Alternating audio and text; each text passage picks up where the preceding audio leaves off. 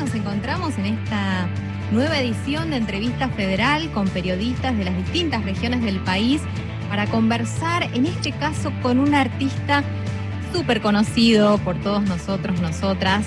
Em, aparecen muchas preguntas que ya nos estuvieron comentando algunos de los compañeros para hacer, sin embargo, eh, es un nombre conocido de verdad porque todas esas canciones eh, que escribió y que tocó y cantó se convirtieron en éxito y forman parte muchas veces de situaciones en las que nos hemos sentido identificados eh, a lo largo de la historia.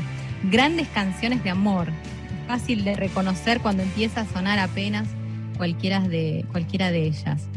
Estamos hablando de César Banana Pueyrredón, lo tenemos una hora para nosotros y, bueno, y esto arranca, sí, directamente desde el Calafate, ahora a través de la radio pública, con Jackie Saldivia, ella va, va a arrancar esta charla, César.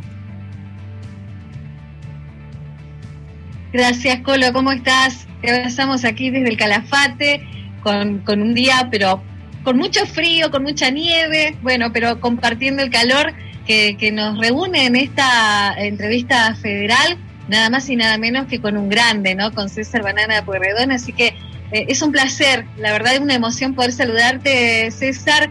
Y gracias, ¿no? Tuvimos la oportunidad, casi, casi tuve yo la oportunidad de presentarte acá en un escenario del Calafate, pero bueno, no sé, no me acuerdo qué pasó en ese instante, si lograste llegar al Calafate, pero bueno, nosotros acá te esperábamos y mucha gente también. Bueno, preguntarte, creo que quizás eh, para estos tiempos y entendiendo esta situación y, lo que estamos viviendo y atravesando en el mundo, hablando de la pandemia, entendiendo que sos eh, un cantautor, un compositor de, letras de amor, de canción, de reflexión y de tantas vivencias y, y todo lo que nos has dado, eh, quería escuchar un poquito, ¿no? ¿Qué, ¿Qué, reflexión te trajo todo este año y medio, ¿no? Que, que seguramente este, habrá tenido espacios en, tu hogar, eh, quizás para una nueva composición. Para nosotros la música ha sido también una de nuestras grandes contenciones. bueno, ¿cómo les va a todos? Los saludo. Un placer estar acá en esta cadena enorme que es la entrevista federal. Una, idea me parece buenísima. Eh, la verdad que pasó de todo, desde lo humano a lo artístico he pasado por de todo. Eh, tengo que, les admito que me pasa lo mismo que a, mucha gente, no, no es que yo vivo en una, torre de marfil o ¿viste? aislado de, lo que pasa este, y, componiendo canciones de amor, no, no, o sea, el, tema es que sí, me importa mucho, me preocupa muchísimo. Eh, y aparte, bueno, paso, del, bajón de estar muy este, muy decepcionado y, paso a de repente el humor y mi actitud positiva me deja ver eh, lo bueno de seguir cantando y que la gente necesita esas canciones de amor para justamente este, eh, para hacer un contraste con lo que está pasando. ¿no? La gente me lo agradece siempre en los, vivos que hacemos, en los streamings, este, como que los saco un poquito, los entretengo un poquito, ¿no? Los llevo a, esos buenos momentos que, uno vivió con, las, canciones de amor. Y, también, bueno, y decías canciones nuevas. Eh, este, a mí no me salió nada nuevo y ahora le voy a contar una sola cosa sí salió nueva, que fue muy linda, pero durante todo el año me pasé arreglando canciones que ya tenía estructuradas y que las quería replantear, esto, le escribí acá, cambiar esta rima, cambiar esta, pues, este verso, eh, a trabajar. No me salió nada, no quería eh, componer algo sobre la pandemia, ¿viste? Sobre la cuarentena, sobre no, me parecía que era toda una cosa que dentro de 10, 15 años no iba ni querer ni escuchar algo que me hablara de un momento tan crítico para, el mundo. Eh, y eh, sí tuve cosas buenas que aprendí mucho, fue a manejar más las plataformas, las redes, a meterme mucho más con los seguidores, aumentó, pero eh, te digo que fue impresionante lo que aumentó exponencialmente la cantidad de gente que me está siguiendo en las redes yo le di un poco más de bola, empecé a postear más cosas y a, subir más cosas. Eh, y fue muy bueno esa, esa repercusión tuvo con el streaming que hicimos, eh, con todas las cosas que posteamos, la gente nos apoyó muchísimo, nos siguió mucho, nos aplaudió mucho. Eh, y, bueno, y una cosa que ya en agosto, fin de agosto, nació mi segundo nieto en Estados Unidos, en New York, se llama Xavi, con X, Yavi y este, Aurora es mi primera nieta. Y bueno, y, a partir de que, claro, yo no lo, mi hijo vive allá con su mujer americana allá, y bueno, no, no pude todavía ir a, verlos y a, ver a, mi nieto. Y eso a mí me, enterneció mucho. Eh, don't cry, it's okay, Don't cry, it's okay. Me pareció que era una, ahí, había, un punto como para, eh, la, punta de, digamos, del, ovillo, ¿no? Uno empieza a decir, esto es algo. Acá me enterneció mucho, me generó una, idea de, reflexión profunda sobre el momento que estamos viviendo, sobre el mundo que le vamos a dejar a estos chiquitos nuevos. Eh, y bueno, nació así, así lo, y lo quise conservar en inglés, Don't Cry, no llores, ¿viste? Este, y me, gustó mucho cómo quedó. Así que terminó el año de, la mejor manera para mí, porque bueno, con una canción nueva en diciembre, la grabamos en enero, febrero y ya, ya está sonando en todas las plataformas, por suerte, y con una buena repercusión. Pero bueno, fue un año difícil para trabajar, ¿viste? Nosotros extrañamos mucho, eh, y yo con mi staff, y yo soy el responsable un poco de generar el trabajo, ¿viste? Yo pude zafar porque tengo entradas por otros lados y hago un Zoom familiar y un Zoom de celebración de cumpleaños, el aniversario, me meto y bueno, y, cobro derecho de autor y derecho de intérprete y este, derechos a España de canciones mías, qué sé yo. Pero mis músicos viven de, laburar, ¿viste? Estás de, de de sonido, de iluminación, del chofer de la combi, todo mi staff, la verdad que extrañé mucho no poder generar este, un laburo estable. Esperemos que, se, alivie, mucho la situación, que podamos volver. Teníamos en mayo teníamos un teatro ya comprometido, el Auditorio del Grano acá en, Buenos Aires, nos fuimos a Rosario también, a Córdoba, y bueno, tuvimos que cancelar los tres, los pasamos para septiembre, que esperemos que en septiembre esté todo momento más aliviado, ¿no? Para poder eh, hacer las presentaciones ahí. Gracias, César. Muchas gracias, eh, César. De, de, Jackie, que está en el Calafate, nos vamos a ir así rápidamente a Paso de los Libres, con esto que nos permite hacer la radio pública, César, ¿no? Eh, ahí, está, ahí está Mario Chiapa. Mario, ¿cómo andás?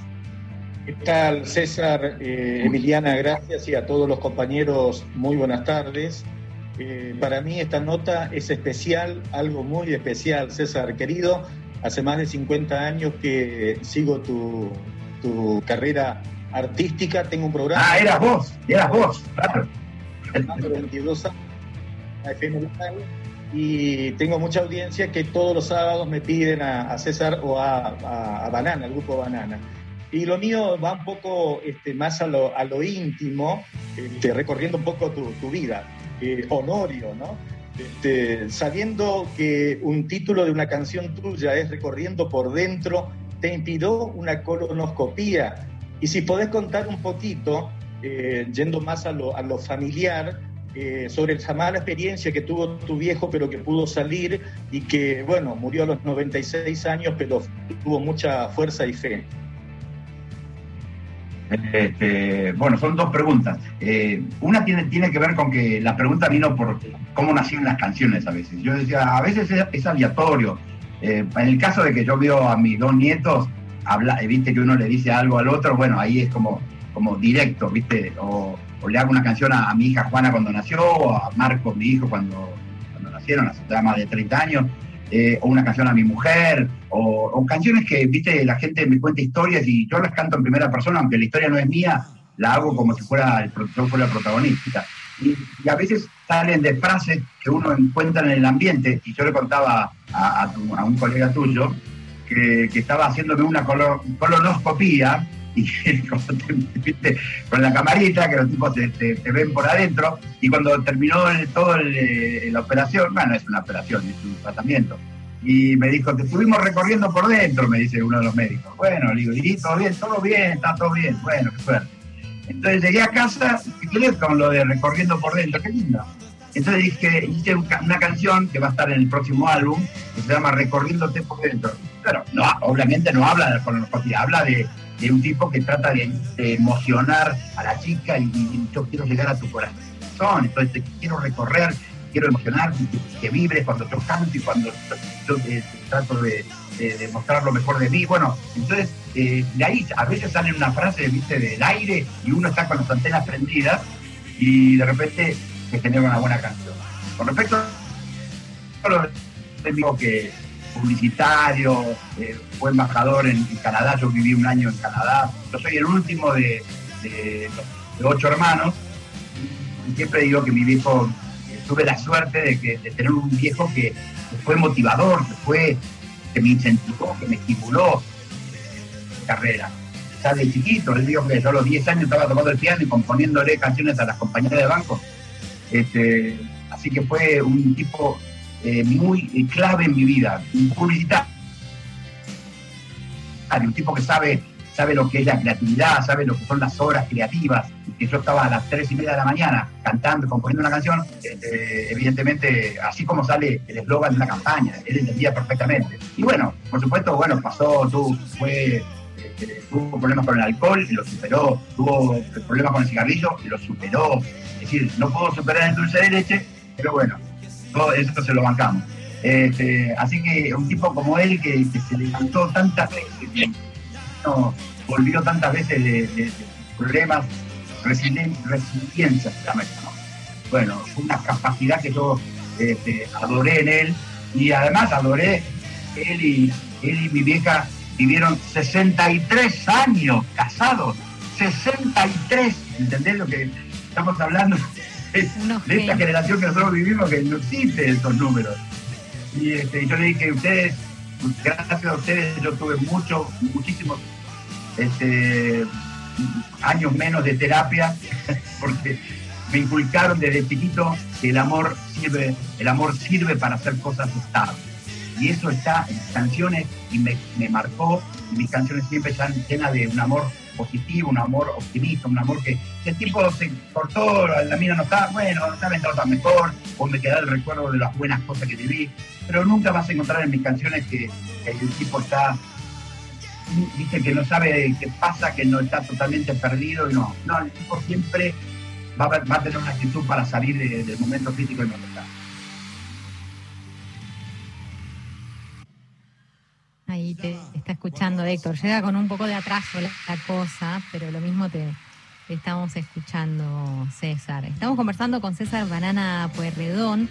Nos vamos a ir a las lomitas, a Formosa, de una punta a la otra, así sin escala casi, ¿no? Ahí está Moni. Así es, así es, compañera. Buenas tardes a mis compañeros y a mis compañeras. Buenas tardes, César. ¿Cómo anda? Un placer realmente. Hablaba de sus canciones, de la creencia que tenía del amor, ¿no? De lo que por allí les enseñaron sus padres. Cuántos años pasados ellos, ¿no? ¿Usted cree que eh, se puede volver a creer en el amor? Porque hoy creo que quién no la canción de César Banana Pueyrredón, ¿no? ¿Quién? Todas las edades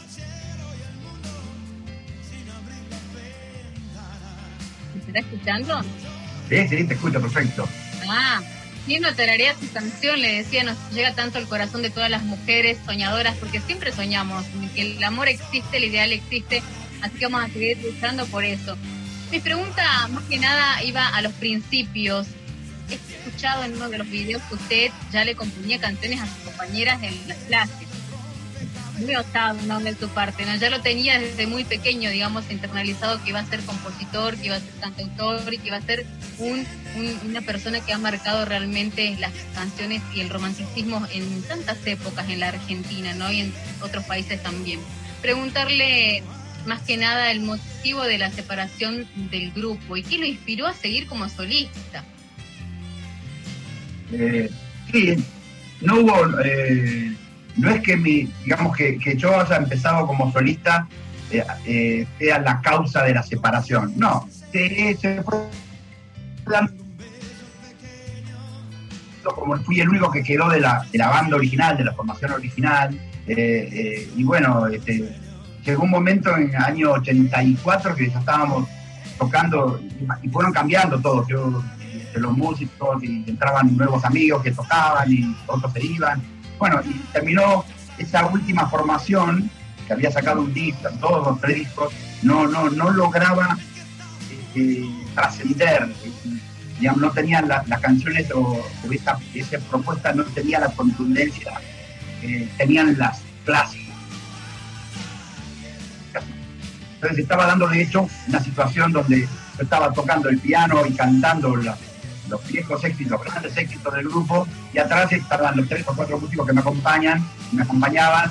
Estaba dando de hecho una situación de solista con su banda. Entonces dije, muchachos, voy a empezar este, mi etapa solita, me daba, eso, me dio más pie a componer un poco más amplio la textura de mis canciones, a poner un poco más de, de percusión y de viento hacerlo la balada un poco más, más urbana, es decir, y hablar de mis cosas, yo firmaba con mi nombre, que ahora las cosas no tenía que rendir. A veces uno está en una banda, en un grupo, y rendís un poco de, digamos, tenés que este, más o menos respetar la psicología de toda la banda, ¿no? Entonces, acá no, yo era el solista y bueno, lo que hice fue juntarme con músicos que me interpretaran, que me identificaran con esa onda y que pusieran obviamente todos sus arreglos y toda su cabeza para, para que esa balada sonara mucho mejor. Así que se fue dando nos separamos porque nos peleamos. No, nadie se peleó, todo, todo bien. Algunos de los que de la última formación siguieron un tiempo conmigo tocando, después se fueron a hacer sus caminos y entraron nuevos y es un poco la historia así. Pero sí, eh, yo eh, tomé la decisión de empezar solista para ampliarme justamente, ¿no? Para ampliarme y bueno, el resultado fue muy bueno porque yo pude mantener cierto... Eh, seguí siendo muy fiel a, mis canciones de siempre y eh, las continué y el, estilo mío se abrió y, pude ser siempre un tipo que respetó la melodía y que respetó las formas, el equilibrio, el, buen gusto, las cosas no melosas la, cosa no vulgar, y eso la gente, la gente me lo aceptó bien, y lo, yo creo que hoy estamos hablando para todo el país gracias a eso, gracias a, esa aceptación colectiva de todo el país. Seguramente, César, antes de agradecerle que me haya respondido, también me gustaría que le deje algún punto de vista en lo personal para esos jóvenes compositores, tanto argentinos como otros compositores de otros países. Eh, bueno, que que hay que, yo lo que siempre digo es que, bueno, hay que estudiar mucho, hay que estudiar y estudiar los que escriben canciones, más que nada, que el tema es la letra.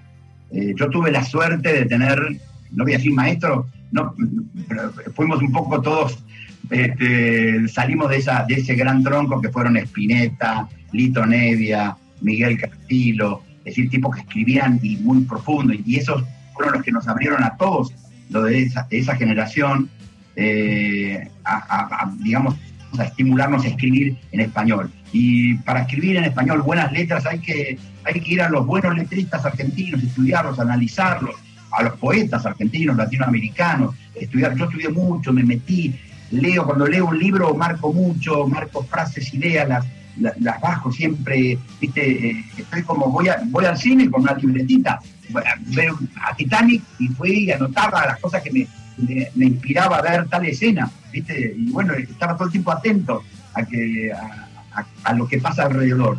Eh, yo escribo mucho, como les digo a los, a los chicos de los siempre en mi charla sobre composición de letras, hay que escribir mucho antes de escribir. O sea, para no estar con la página en blanco y decir, y ahora tengo la canción, la melodía, pero ¿de qué miércoles voy a escribir?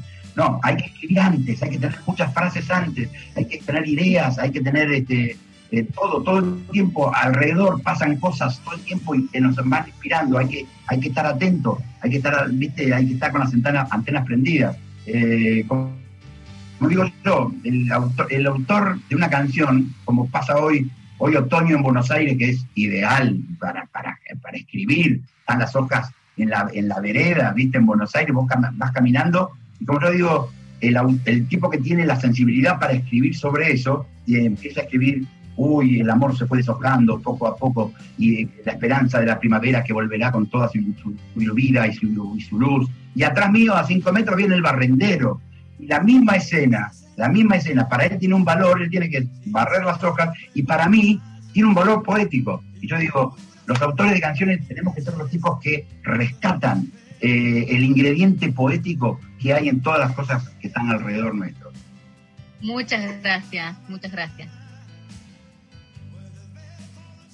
Estela, ay, a Río Mayo nos vamos con Estela Maris.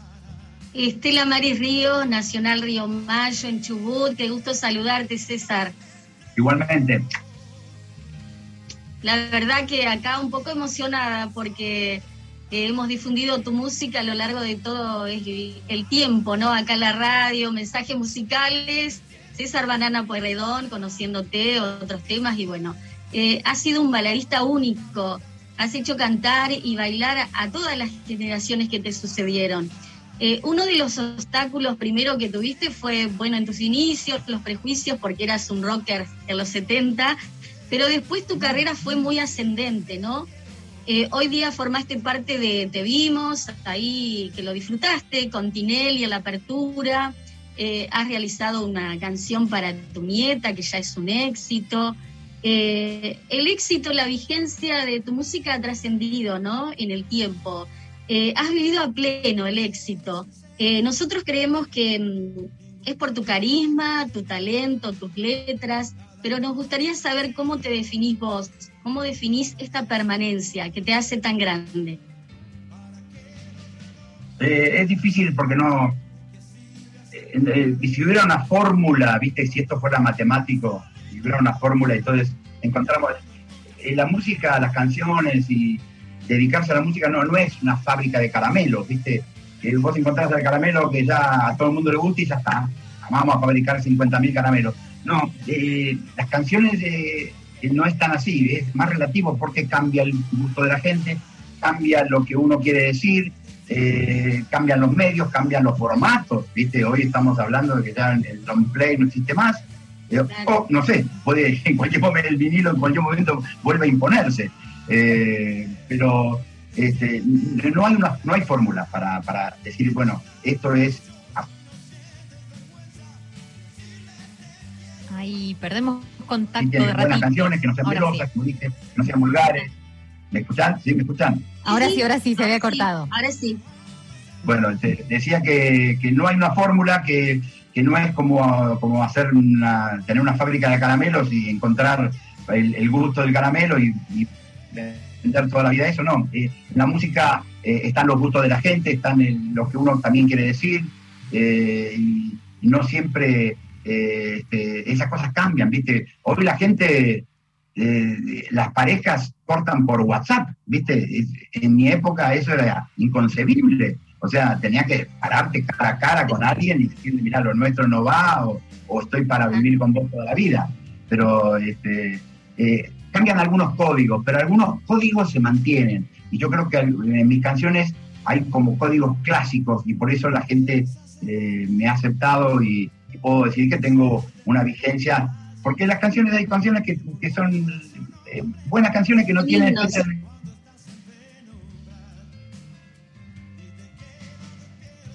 ¿Quería decir algo? Tus canciones son himnos. Mm. Sí, qué sé yo. Yo, eh, este, eh, yo trato, viste, este, yo cuando me senté por primera vez para componer, no es que yo, viste, eh, era muy tímido, muy introvertido. Para mí fue natural, digamos, la búsqueda de subir en un escenario y ser expresivo arriba de un escenario.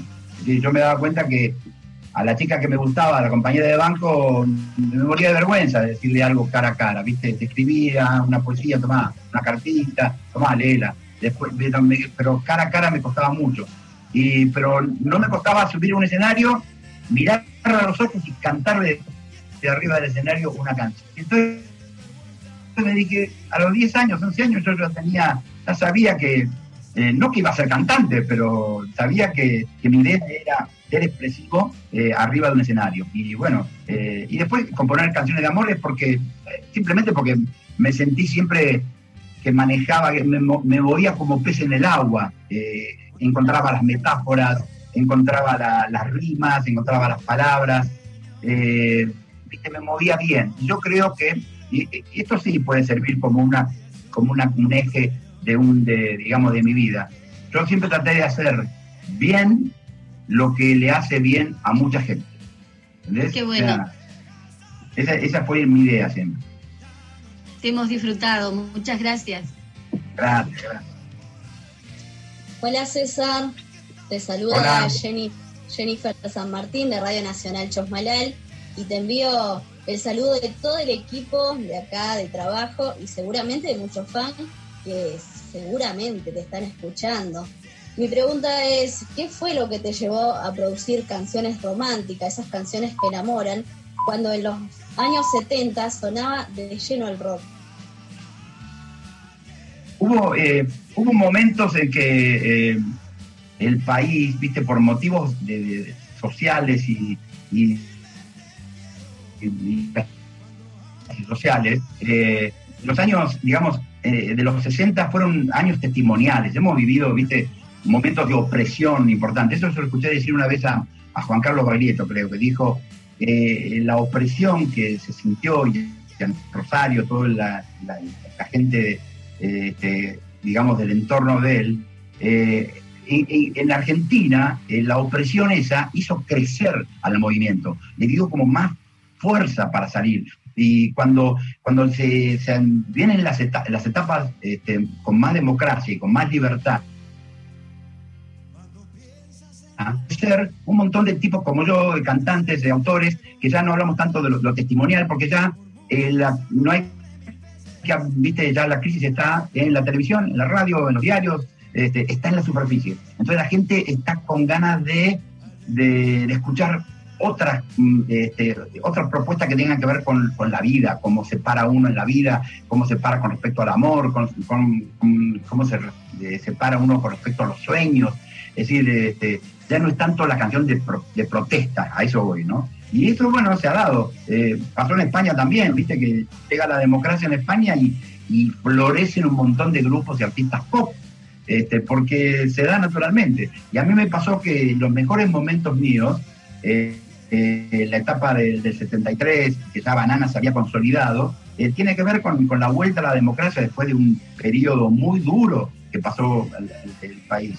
Y después, este, eh, en, el, en, la época solista mía, 85, Alfonsín, eh, otro, otro, otra etapa fuerte de, digamos, de, libertad creativa. Y bueno, se dio también que, mi música se escuchó muchísimo porque la gente está más eh, receptiva, ¿viste? Para ese tipo de propuestas. Muchas gracias, César. Buenas tardes, eh, César. Ivana Miskowski de Radio Nacional Rosario. Bueno, una santiagueña que te saluda y que tiene el placer de dialogar con vos, eh, pero bueno, que está aquí en Rosario. Y en esta oportunidad, bueno, como vos bien lo decías, ¿no? Extrañaste en este año y medio eso que eh, apelabas, un trabajo estable, que no te faltan recursos, posibilidades permanentemente. Bueno, el último trabajo que lo lanzaste y que te instalaste claramente en esa interacción en en las nuevas plataformas, en las redes sociales, que no a todo artista eh, se puede adaptar. Eh, ¿Cómo definís vos eh, en lo personal, en lo profesional, eso que extrañás, ese trabajo estable que, definís, ¿no? Que, se ha perdido un poco para ustedes los artistas con, la pandemia? Sí, bueno, yo, soy de, esa, de, esa, de esa camada de tipos que somos muchos, que vivimos de lo que es la, eh, actuar la canción, es decir, hacer una canción para que pase algo, ¿viste? Ir a un escenario y que le pase algo a la, y que conmueva a la primera fila, ¿viste? Que llore esa gente que está llorando, esa pareja que está llorando de emoción, porque se acuerda de que se conocieron gracias a esta canción o porque se reencontraron con esta canción, se habían separado, bueno, y, eso, viste, en, una computadora, en, una, en un cuartito, no, lo tenés, viste. Eh, todo, toda la tecnología es muy buena para Parece un chiste, hablaste de tecnología y se cortó tu voz, ahora te la, recuperamos. bueno, de eso estaba hablando justamente, que a veces uno confía demasiado en la tecnología, cree que va a arreglar las cosas y no es eh, crear una canción, no es apretar un botón y que suene, no, es, a veces es ponerle mucho corazón y mucho, mucho, mucho empeño, ¿viste? Eh, y yo soy de esa generación que necesita eh, que, la canción se complete. La canción recién se completa cuando pasa algo en la gente que está escuchando.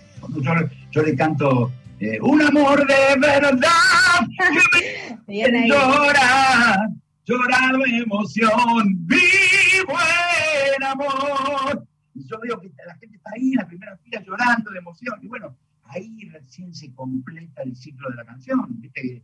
Yo en mi, computadora, en el cuartito, este, eso no lo tengo y eso lo extrañé muchísimo este año y medio. Hicimos algunos shows, obviamente, cuando todo este año empezó, parecía que se alivianaba un poco, hicimos un par de shows eh, y ahora ya no, ya, ya tuvimos que postergar los, los recitales de teatro, los pasamos para septiembre. Me hiciste temblar el corazón cuando cantaste ahí. Bien ahí. ¿Viste? A eso.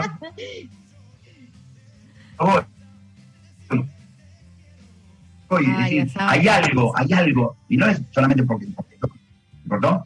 Ahí estamos. Ahí estamos, ahí estamos. Digo que a varias nos pasó lo mismo cuando te escuchamos cantar. Porque además es una canción que todos conocemos de memoria, ¿no? Casi que te hacemos coro, pero no nos animamos. al final. al final, al final por ahí. Eh, a veces tiene que ver, eh, yo soy, para los que manejan un poco más de técnica vocal, yo soy este, un barítono que canta notas de tenor forzadas, ¿viste? Y como son forzadas, yo juego con esa, con esa dificultad eh, y hago que, es decir, yo tengo que estar conociéndote en un sol que para un barítono esa nota alta es, ¿viste? una profesora de canto en la facultad yo estudié en la UCA, me decía, eh, el barítono no debe cantar ese. Pero yo, le mostraba que sí, que yo lo, podía cantar, y ella me miraba y sonreía, ¿viste? Y yo le decía, lo que pasa es que eh, eh, es, una, es lo que tiene que ver con lo que uno quiere expresar, lo que uno quiere decir. Si yo le voy a decir a, una chica que me gusta, conociéndote, ahora estoy viviendo mi mejor momento. no estoy viviendo mi mejor momento, ¿viste? Tengo que decírselo de una manera que la conmueva. Ahora estoy viviendo mi mejor momento y me el pecho cuando estoy con vos. Eh, entonces tengo que ir ahí al barítono que más arriba, que ponga los huevos, que, ¿viste? Que, que, ¿viste? que haga la inflexión que se necesita. La canción necesita esa voz cantada de esa manera para conmover. Porque esa es la intención de la, de la música. Eh, es conmover, es enriquecernos con esa emoción que se genera entre todos. Esa es la idea. Muchas gracias. Vamos, Rosario. Dale. César, impresionante escucharte. Mi nombre es Jimena Arnolfi, te saludo desde Radio Nacional Gualeguaychú. Mucho gusto. Bueno, últimamente se están presentando varias biopics de artistas. Está la serie de Luis Miguel, se viene próximamente la de Fito Páez. Y si pensamos en una posible serie documental sobre tu vida y tu obra, ¿cuáles son los momentos que deberían estar sí o sí eh, porque te marcaron especialmente? Sí, este, me, me reí porque el otro día mi hija, este, empezamos a jorobar y me decía, ¿qué actor haría eh, de César Banana Puerredón? Entonces empezamos a tirar nombres de quiénes serían, ¿no? ¿Quiénes serían? Y ella, ella me dijo uno muy piola, me dijo, y no me acuerdo el nombre, el actor de Merlí. ¿Te acuerdas? ¿Conocen Merlí, el profesor ese? Este, de, filosofía. sí, de filosofía. Porque tiene como el, la manera de ser de él, que parece como que es un tipo más más luchador, ¿viste? Más, más de, hacer, ¿viste? De poner eh, mucha filosofía en la calle. Esa es la idea, ¿no? Este, y el actor, este, me decía mi hija Juana, me decía, ya perfecto, sería eh, un actor, hay que ver si canta, qué sé yo.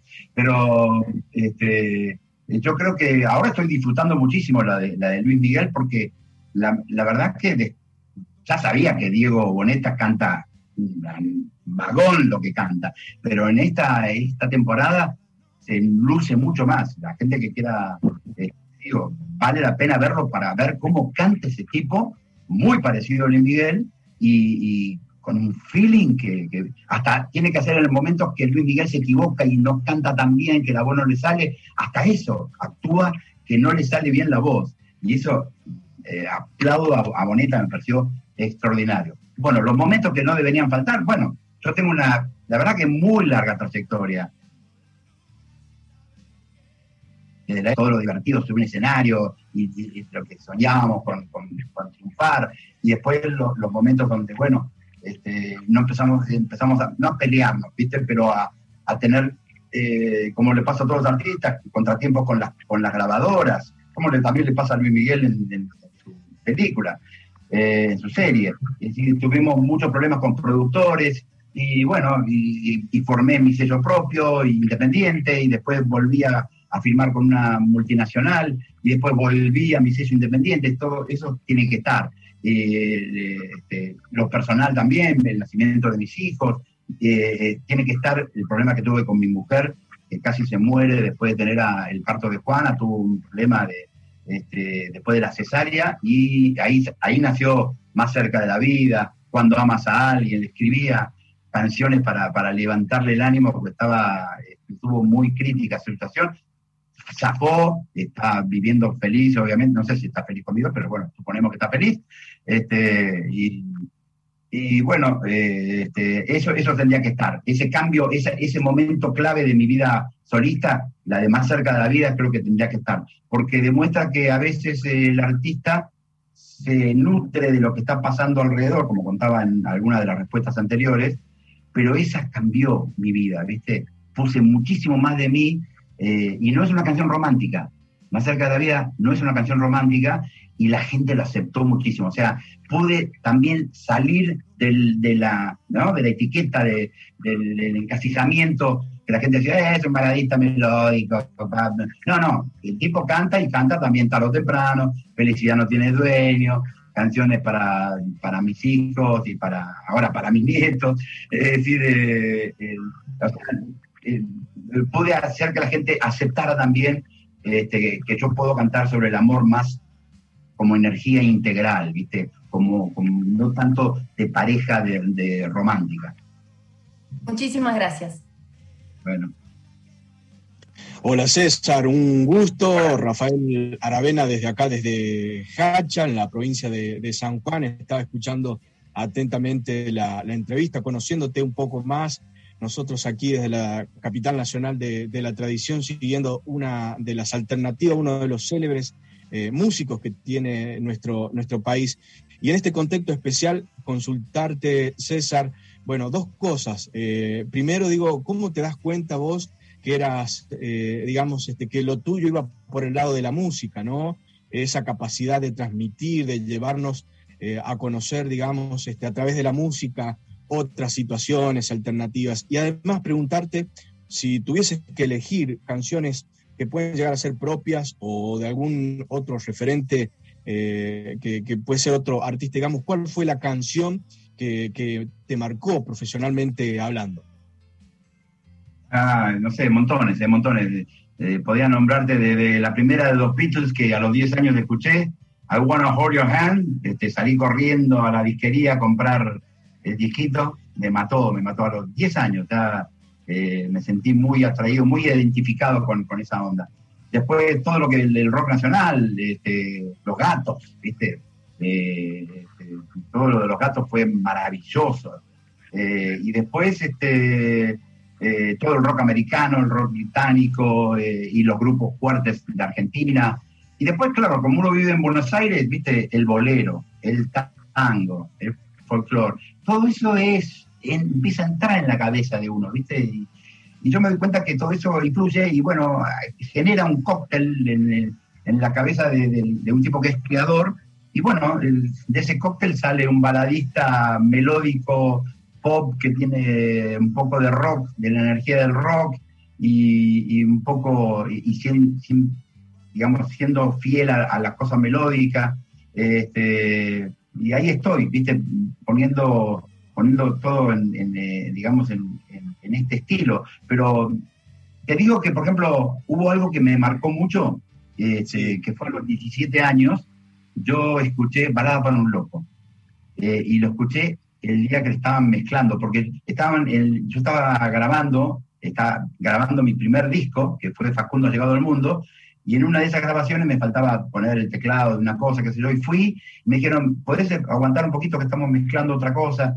Este, te pedimos disculpas, ¿viste? Pero tenemos que terminarlo, eh, porque no es como ahora que uno es todo digital y se aprieta un botón y queda todo, este, todo seteado perfecto y se, en la próxima sesión seguimos. No, ahí había que terminar, y estaban terminando de mezclar este, eh, balada para un loco. Entonces me dejaron entrar, claro, para un chico de 17 años, entrar en una grabación, en un, estudio, para mí era maravilloso.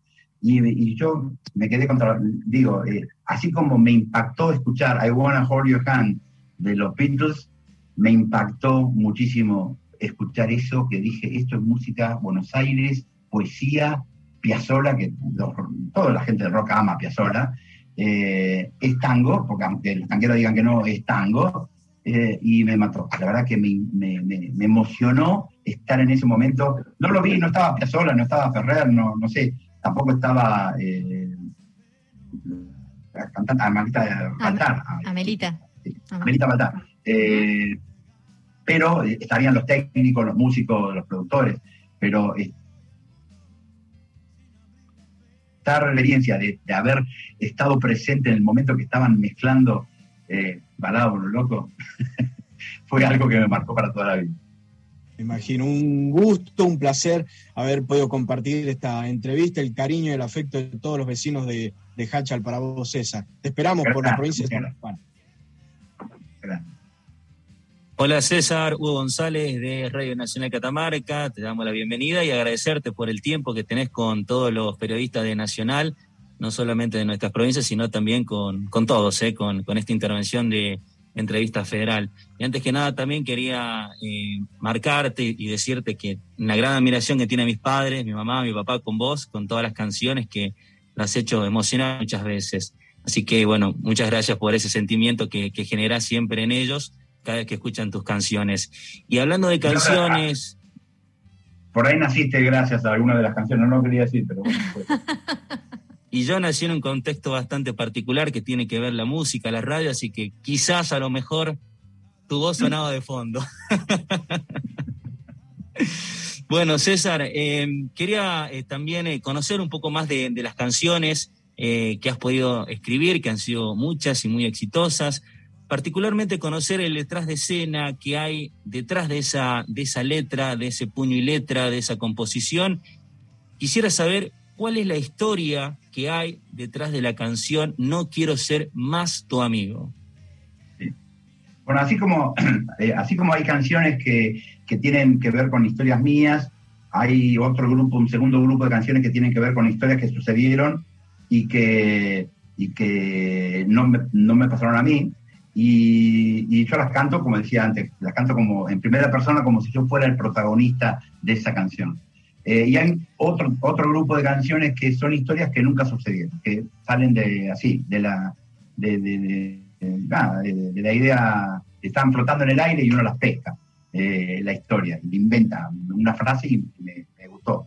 A mí, este, no quiero ser más tu amigo, es, es ambiguo, porque pertenece a, un poco a uno, a uno de la, a, dos grupos.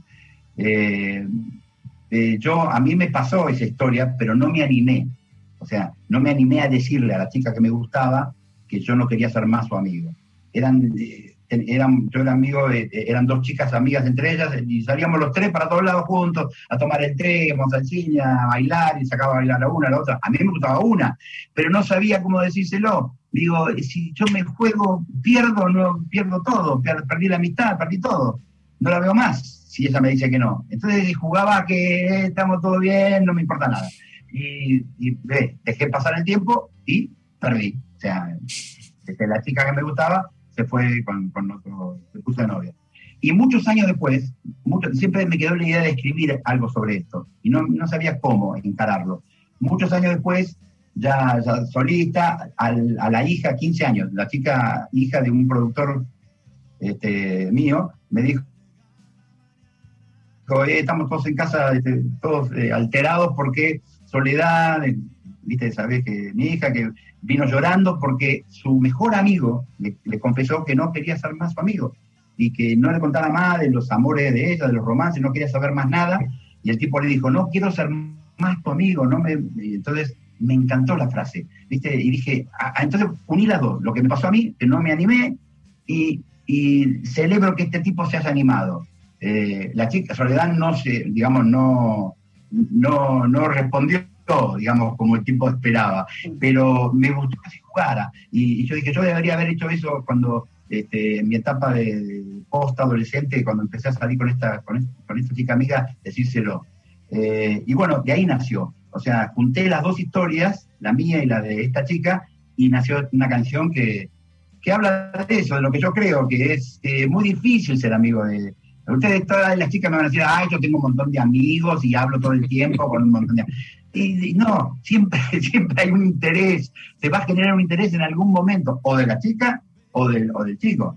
Obviamente que yo tengo amigas mujeres, que son las amigas de mi mujer o las mujeres de mis amigos, sí, pero no tengo una chica que yo decía, che, negra, hoy no voy a comer porque me voy a, comer con, con Jackie. ¿Eh? ¿Con qué Jackie? ¿Viste? Me cortan, ¿viste? No me dejan entrar a casa. Es decir, el tema es así, no tengo amigas parte del, círculo de, amigas de mi mujer o de las mujeres de mis amigos. Es muy difícil. Para mí va a haber todo el mundo, va a haber una controversia, que todo el mundo va a decir, no, que existe la amistad entre el hombre y la mujer. Mm, yo pongo en duda eso. Bueno, gracias César. Y bueno, dejamos para otra ocasión el debate de, la amistad entre el hombre y la mujer y viceversa, ¿no? Así que agradecidos con tu tiempo y bueno, y, escuchándote aquí en Nacional siempre con, con, hermosas canciones. Muchas gracias. Gracias, gracias a vos. César, Patricia Leguiza desde Radio Nacional Chaco. Bueno, gracias por tu música eh, que nos ha emocionado eh, a todos. Yo también soy abuela, así que te agradezco esa hermosa canción que, que escribiste. Y, bueno, venimos con tiempos de, muchos cambios, ¿no? Cambios en programaciones musicales, en los géneros musicales, la visibilización de este, las leyes ganadas, el activismo, el empoderamiento, el trabajo este, conjunto. Y en esta eh, suerte, diríamos, de mapeo eh, cultural, en este debate sobre el feminismo, el respeto de los derechos de la mujer y los casos de abusos que suceden en casi todo el mundo, eh, ¿cómo, ¿Cómo vivís vos como, como persona este momento? Me pasó, este, Patricia, sabés que me pasó eh, no hace mucho tiempo. Eh, estuve en un programa de televisión con la madre de Ángeles Rawson. Y, entonces yo, viste, hablando, este, yo dije, no sé, digo, no me acuerdo cómo se llamaba ella, ¿no? Pero digo, no sé cómo, cuántas canciones más de amor ¿Cuántas más nos quedan por hacer, viste, por componer, para compensar todo esto que, digamos, que el, el, hombre macho ha hecho con, la mujer? Yo, viste, en todas mis canciones, todas son testigos, que mi mujer está ahí arriba, siempre está en un pedestal, ¿viste? Eh, se nota, porque yo trato de seducirla, de, conquistarla, no yo, digamos, el, que, el que canta, ¿no? el, autor de la canción. Eh, y yo le decía a la, madre de Ángel, le digo, eh, esto que te pasó a vos es tremendo, y ella lloraba, ¿viste? no podía creer que yo le estuviera diciendo, ¿cuánto más, cuánto más habrá que hacer, ¿viste? Porque este, es terrible lo que estamos, ahora es, terrible lo que pasó antes que no y no se decía, y ahora que lo sabemos, porque se animan mucho más a decirlo las mujeres, es terrible también, es terrible. Así que este, habrá que hacer canciones de amor donde, donde la mujer sea, eh, este, sea mucho más eh, celebrada, digamos. Y recién, este, eh, Jennifer, te consultaba sobre cuando sonaba en la década del 70 de lleno el rock. Eh, yendo a ese tema, ¿qué segmento de expresión popular estaría ocupando el rol contestatario de, esa época? ¿Podría ser el trap? Y si es el trap, eh, ¿en qué aspectos? Eh? Sí, podría ser el trap. Tenés, tenés una buena visión ahí. Eh, creo, por ejemplo, seguro que no es el reggaetón. Eso estoy seguro. este, que está inundando las radios argentinas y, viste, desde bajate la pollerita, mover el culito, estamos, yo estoy harto, estamos todos hartos, viste. Nosotros, como decía antes, venimos de la, de, que todos vivimos de la, de la fuente de tipos que escribían, como Spinetta, como Nevia, como Cantino, hoy como tipos que escriben como Fito Páez o Calamaro, este, Iván Noble, para decirte a alguien que le gusta cómo escribe ahora. Eh, bueno, viste, te podría decir que, hoy yo escucho algunas cosas de, la música urbana que tienen que ver con eso. Eh, no me gusta esa música urbana que hay ahora que suena, que suena todo como porque no se sabe en qué español estamos hablando. ¿Viste? Eso es como raro. Pero bueno, más allá de eso, eh, me, he escuchado, por ejemplo, eh, lo de WOS, ¿no? W-O-S, que canta un tema con los, con los Ciro y los persas, y yo no lo conocía, yo estoy votando en los premios Gardel, ¿viste?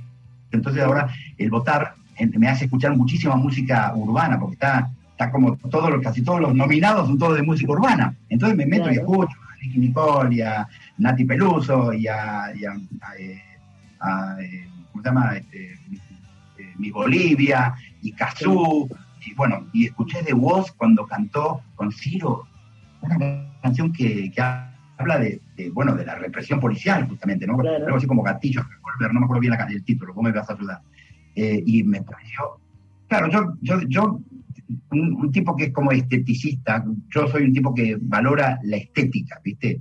Eh, además del, del, contenido del mensaje. Yo digo, ¿está, está bien hecho? Porque una, yo puedo hablar una canción sobre que hay hambre en el mundo, hay hambre, como cantaban en Lutier, ¿te acuerdas? Hay hambre en el mundo, ya la la la hay mucho hambre en el mundo. Bueno, pero eso no es contestatario. Es decir, lo interesante es encontrar, encontrar una, herramienta artística válida para que el mensaje sea mucho más contundente.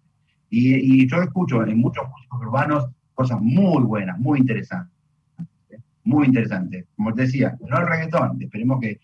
Bien que el reggaetón, este, cuando lo hace Fonsi, es otra cosa, ¿no? Este, y es controversia con la gente que le gusta Maluma, porque yo una vez lo critiqué y bueno, me agarré con un montón de fans de Maluma este, que me escribían a las redes, me decían de todo, pero bueno, este, Maluma ahora me, este, eh, digamos, me, dio la razón en el sentido que está haciendo canciones mucho más profundas y no tan eh, felices los cuatro y de cuatro babies y, y, y, se nota que es un artista mucho mucho más más integral, ¿viste? El tipo.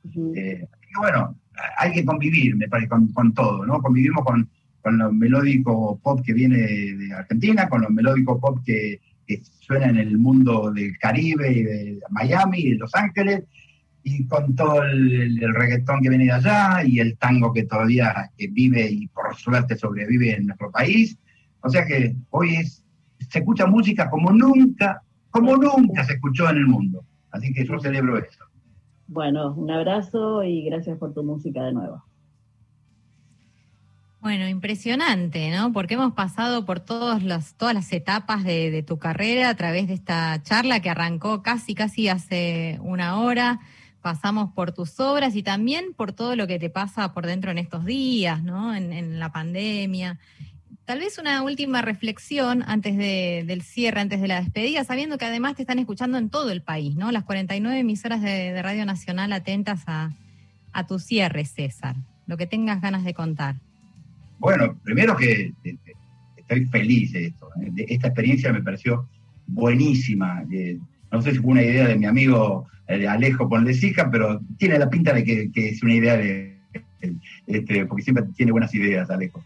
Eh, y tener contacto con gente de todo el país, magnífico, magnífico. Este, y eh, puedo decir que estuve en muchos de los lugares de ustedes, cantando y tocando, eh, así que conozco, conozco mucho y, es un placer siempre este, movernos y, verificar que la música nuestra no tiene límites ni fronteras y así me pasa cuando voy a Costa Rica a cantar con la filarmónica allá siento que mi música, ¿cómo les gusta a estos tipos? Una música que yo compuse que habla del barrio de, porteño y bueno, y, eh, los tipos este, aman nuestra música, aman todo lo argentino, el rock, el tango, todo lo aman. Eh, así que es un placer, este, una experiencia divina, este, así que eh, este tipo de ideas que tienen que ver con, me parece, con la, verdadera unión, el compromiso de unidad que tenemos que tener los argentinos. No, es, no lo digo simplemente como un, un eslogan, lo digo de verdad, ¿no?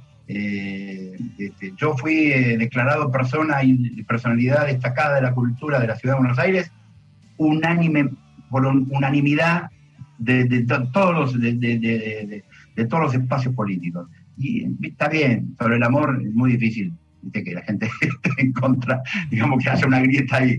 Este, pero por suerte valoraron este, el trabajo que hago yo y, lo que yo le propongo a la cultura argentina. Así que feliz de que pase esto. Y, feliz este, decirle a todo el mundo que estamos viviendo un momento muy difícil, vamos a salir porque Argentina es un país que le gusta la gente le gusta trabajar, le gusta este, salir adelante. Esto va, esto, esto va a cambiar, esto va, como dice, como digo yo en la canción, la última canción que escribí, eh, simplemente la tormenta este, ya va, a pasar, simplemente que el, el arcoíris todavía no salió porque se quedó dormido, pero ya se va a despertar. Gracias, César. Un placer, de verdad, un placer haber conversado con vos durante una hora, haberte hecho todas las preguntas que fueron apareciendo ahí desde las distintas regiones del país. Nos tenemos que ir, ya son las 20 y llega el panorama nacional de noticias. Es, tu casa, lo sabes. Hasta pronto. Gracias.